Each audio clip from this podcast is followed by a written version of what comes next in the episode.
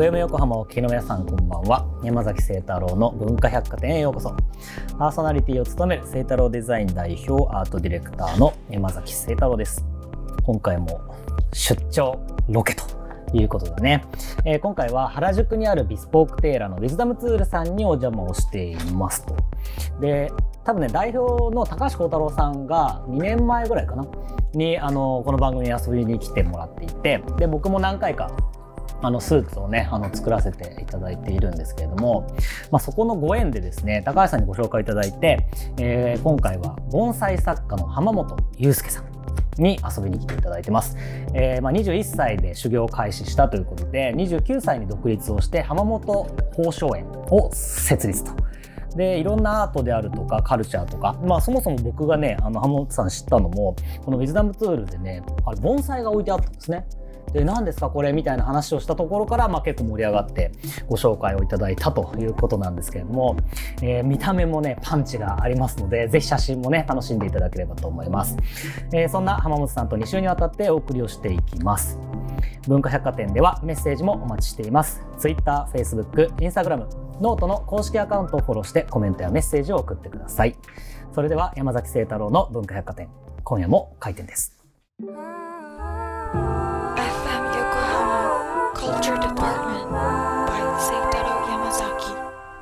えー本日の文化百貨店にお越しくださったゲストをご紹介します。浜本祐介さんです。よろしくお願いします。よろしくお願いします。えー今日はですね、お邪魔しているウィズダムツールにも、えー浜本さんの盆栽が並んでいるということで、ここからお送りをしております。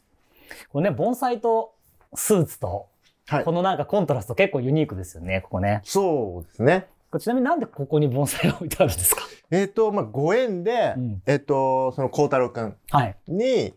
にご紹介してくれた方がいて、うんうんうんはあはあはあそれからですね。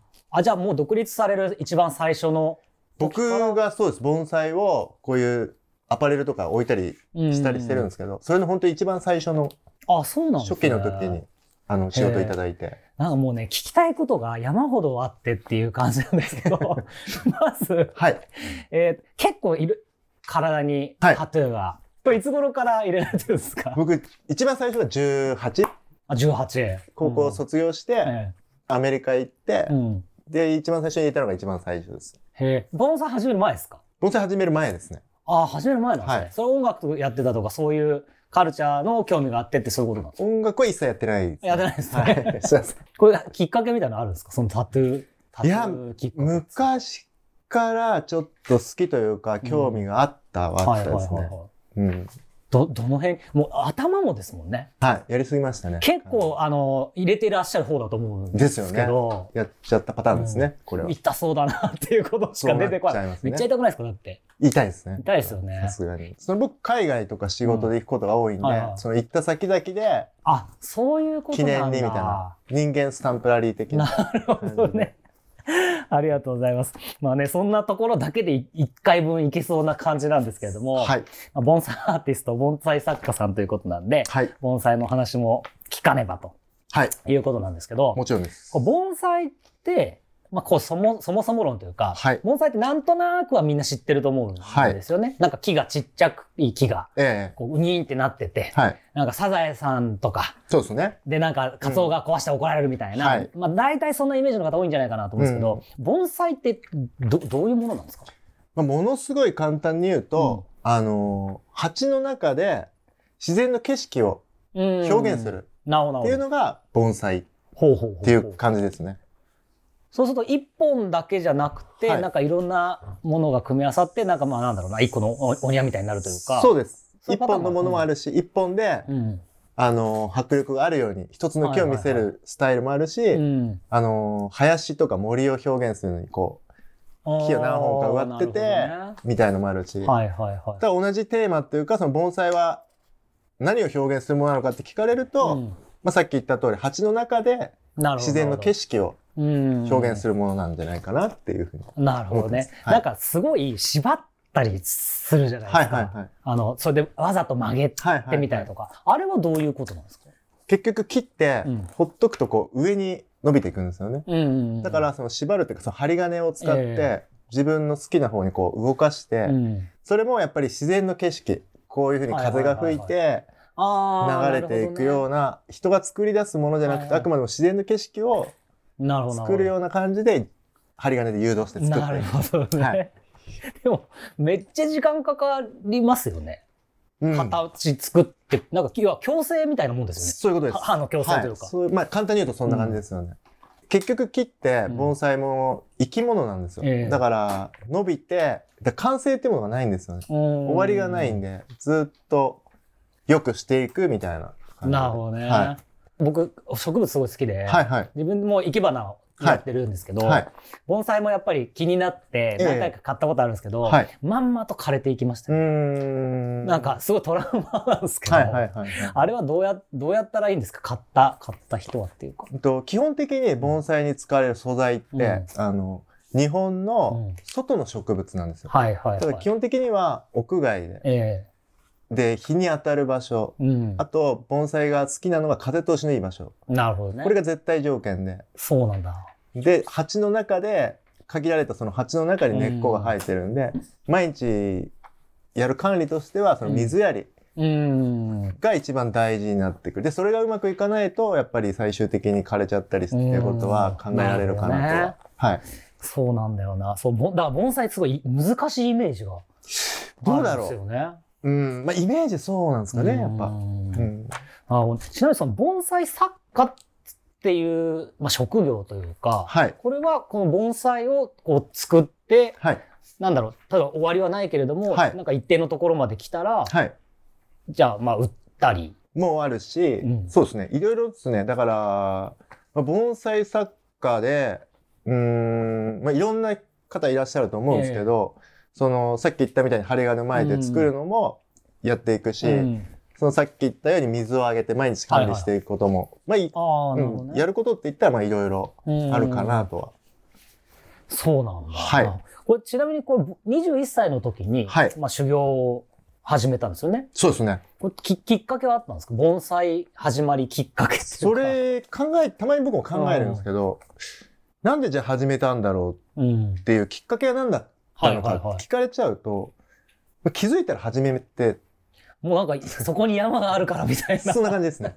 気づいたらもう始めてた。はい。気づいたら始めるものですかね。そうですね。マジっすか。きっかけはもうそうです。もともとでも好きは好きだっちっちゃい時とかもやっぱりそういう自然のもうんの、外で遊ぶのがすごい好きだったんうんで、好きは好きですね、多分。なるほどね。はいで。これやっぱ修行を、その、まあ師匠について、はい。まあ、修行されるわけですよね。はい。どうどうやって曲げるんだとか、はい。はい。はいはい。どどういう修行なんですか？ちなみに。もう最初は本当に水やり。あ、水やり、水やり3。年とかってへよえく。言うんですけどあ、。そうなんだ。はい。それやりすぎると根腐れするとかそういうことですか？っていうのも、例えば、盆栽ってうん人と一緒なんですよね。その、いろんな、全部違うんですよ、やっぱり。同じ、例えば、個性が。そうなんです。松の木でも根っこの状態、うんその今の木の状態全然違うんで。はいはい。だから、人もみんな水を飲む量とかって違うじゃないですか。うん今はもうお腹いっぱいの人はもう飲めないし、それと一緒で一つ一つのものに対してうん適切な管理をするのに、はいはいはその水やりを身につけるのに大体やっぱ3年とか。い。なるほどね。いや、それでようやくこう分かってくるじゃないですか。なるほどなるほど。はい。これちなみにこう盆栽ってそう、僕これも聞きたかったんだ。なんか、はい。その、し外にある、はい。その松とかって、うんもっとこうスケールが大きいじゃないですか。はい。はい。はい。でそれが盆栽になると、なんか、本当に自然なんだけど、なんかスケールがキューってなってくる感じがするんですけど、はい。始まりってうん、どの、どうやって始まるんですか？これど、枝切ってきて、はい。植え、替えて、そこから始まっていくっていう感じなのか。そういうパターンもある。挿し木、うんあとは取り木はい。とかいろいろあるんですけど、えもともと種から植物って育つんですよね。はいはいはい本当の基本はえ。うん。で、そういうものは未生って言うんですよ。種から芽が出てうん木になっていく。はい。未生のものは木としてもやっぱり価値はあるし、なるほどね。はい。いろんなパターンがありますね。でもその未生、実から出てくるパターンだと、うんまあそれこそ、めっちゃ時間かかるわけですよね。はい。多分僕の代では終わらないかな。あ、そういう感じなんだ。はい。僕の親方が、例えば僕が盆栽いただいてはい受け継いでる木とかもやっぱりあるし、へえ、1代、2代、3代とかまでやっぱり続いていって、なるほどね。はい。っていうのも人間のより長く植物は生きるそうです。ねうんはい。それでなんか売る相手とかは、はい預ける相手とかも結構気使いません？さっきの話した僕みたいなのに、はい。ほいってやったら枯らしちゃったりとかするパターンもはい。あったりするじゃないですか。まあ、思い入れがあるのはあるものもあるし、うんすごいシビアな話ですけど、え情だけだとやっぱり仕事としては成り立たないのかなっていうかう、んある程度やっぱり見極める時期というかえ。なるほどね。はそうなんだ。すごいな。それで、まあ、あの、話ちょっと戻るんですけど、はい。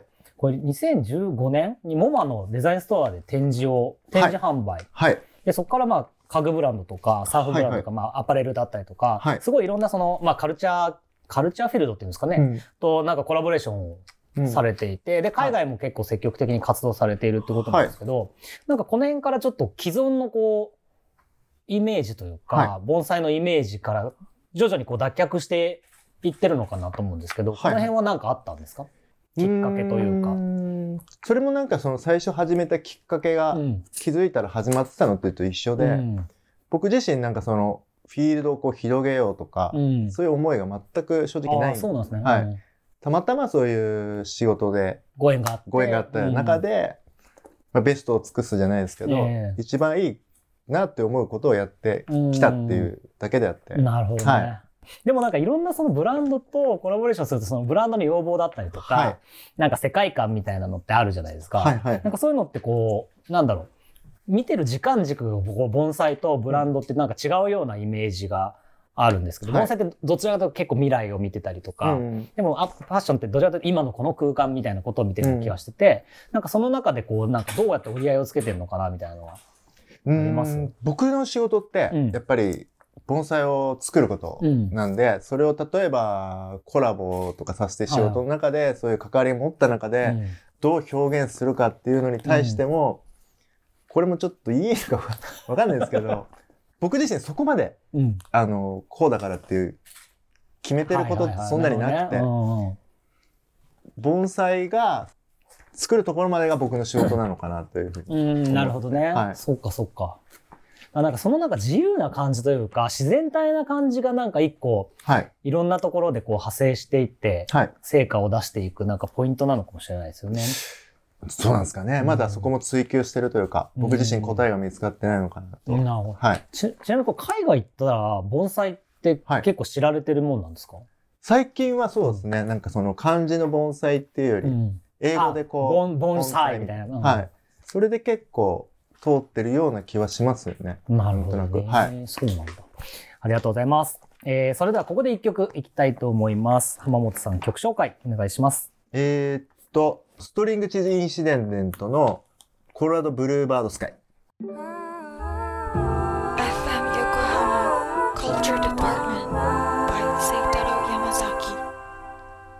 文化百貨店、今晩お越しいただいている浜本祐介さんが選んだザ・ストリングチーズインシデントのコロラドブルーバードスカイ、聴いていただきました。この曲はどういう曲ですか？仕事で、そのアメリカのロサンゼルス、ロングビーチ行った時に、うんはい年に何回しか会わない、その向こうの友達と、うん。その車の中でドライブしながら聴いてたりとか、結構自分がすごい好きで、なるほど。はい。そんな曲ですね。おしゃれですね。おしゃれになっちゃうんですかねとんでもないです。それでね、なんか盆栽作家っていう、なんかこのギャップ萌えみたいなものに僕はもう今日結構やられてる。わけなんですけれども、はい。まあそんな浜本さんの盆栽作家としてのこう、まあスタンスみたいなものをはい。ちょっと聞いてみようかなと思うんですほがう、これなんか作品みたいなはい。意識なのか、はい。そのさっきのその木を継いでいる自然を再現するっていうような、なんかその自然があって自分がそれを支えているぐらいのうん。感覚なのか、うん。それとももうなんだろう、さっきみたいななんか、フリースタイルみたいな、なんか、感じなのか、はい。どう、どういう感じなんですかその、ぶっちゃけちゃうと、自分が好きでやりたいようにやってますね、僕は。は。はい。ただ、その、繰り返しになっちゃうんですけど、うん。やっぱり自然を表現するもの。はいはい。なので、自然の、例えば山を見たり、景色を見たり、まあ公園行ってもいいし、うん。まあネットで盆栽の写真を見ても、はい。日本庭園見ても、常に自分の景色をこう頭に入れて、じゃないとどうしても作れないんで、なるほど。はい。それはどういうこう景色を今回はテーマにしようとか、そういう感じで向き合っていくんですか？いや、なんか正直作ってる時に、やっぱり一個の木を作るのに、うん。その良さを出そうとするんですよね。やっぱ見た目のものなんで。え長所をなるべく見せるよううに。ん。で、短所はなるべく隠すように。はははは。あくまでも木をよく観察して、いいとこをこう引き出すように。その素材に対して作られるものっていうのがあるんで。共通点があるのかないのかって話なんですけど、はい僕、まあ、生け花をずっとやってて、はいで、やっぱりその、まあ、5本なり何本なり限られた中で、うんまあ、空間構成するじゃないですか。で、当然、まあ、花の顔みたいなものがあって、うんうんで、その中でこう、どれを受けてみたいなはい話だと思うんですけど、それとなんか同じような感覚多分感覚は似てるのかもしれないですね。なんとなくじ。ゃあ木が持っている、なんか、はまあ、それこそ表情とか、、はいいところとかをこう、そうです。それになんか時間を掛け合わせていく感じですよね。はい。だから今日の収録とかも一緒じゃないですか。僕の良さをうん、い見つけていただいて、やいや、引き出してくれれば、僕はも輝くよみたいな。なはいなるほどねう。素材を使っていただいて。なるほどね。はいすごいな。でもなんか面白いですね。これ盆栽ってなんだろう？みんなやれるもんなんですか？やれると思います。体験みたいなのあるんですか？体験、なんかワークショップみたいなこともやったりしてますね。は何、何体験するんですか？なんか、なんかそう簡単な素材を使って、で、それをさっき言ってた針金を巻いてみて、うんで、ちょっと手入れをして、はい形を作って、それをまうんあ、鉢合わせって言うんですけど、その鉢に植えうてん完成なんで。あ、なるほど。鉢と上とでどういう？そうです。うん。鉢と木の鉢合わせってすごい重要うで、んこの木に対してこの鉢っていう、やっぱ、それが初めて作品で一つの作品になるんで、うんなるほど。一番大事なところかもしれなるほどね。ないです。はい。確かに、それもあれですね。い生け花とかと似てるところですね長さの関係だったりとか。なるほど。ありがとうございます。えーそして、えーまあ、数年前のインタビューですかね。本物だからこそ伝統になる。うん。斬新なアイデアや新しいものを作りたいという欲求が全くないと。ほう。いうことをおっしゃっていた。は、よね。ということなんですけれども、はい。でもなんかさっきの話とちょっと通じるところはありますよね。うん。そうですね。なんかやりたいようにとか、はい。向き合い方だったりとか。うん。そそもそも盆栽って、盆栽作家さんどどういうふうに言うんですか？これ俺の作品がさ、みたいなそういう言い方ですか？そん僕は、うん僕の個人的な意見ですけど、その、盆栽作家って言われることに対しうんて、ちょっとくすぐったいというか、ああ。結局、僕の例えば作った盆栽が世に出るじゃないですか。はいどっかに展示したり。ええした時に、やっぱり主役って盆栽なんですよ。うんうんうん。で、僕が作ったとか、そういったことって、あの人すごいよねとかって、あ別にああんま関係ないというか。僕はそんなに求めてなくて、あれいい木だねっていう、盆栽が褒められることに対してはすごい嬉しいんですよ、やっぱり。なるほど、なるほど。はい。で、それをちょっと影で見て笑ってたいです。なるほどねい。ちいち僕がこう作ったんで、みたいな、出たくない。だから料理みたいにシェフを呼べみたいな感じではないってことですね。はい。なるほどね。だからそれもなんか自然と人間のなんか関係性に。近いような気もしますよね。あくまでも主役は盆栽。うん。なるほど。ちなみにこれってなんか盆栽ってうまく、うまくなる、うまいとかあるあるんですよね、やっぱり。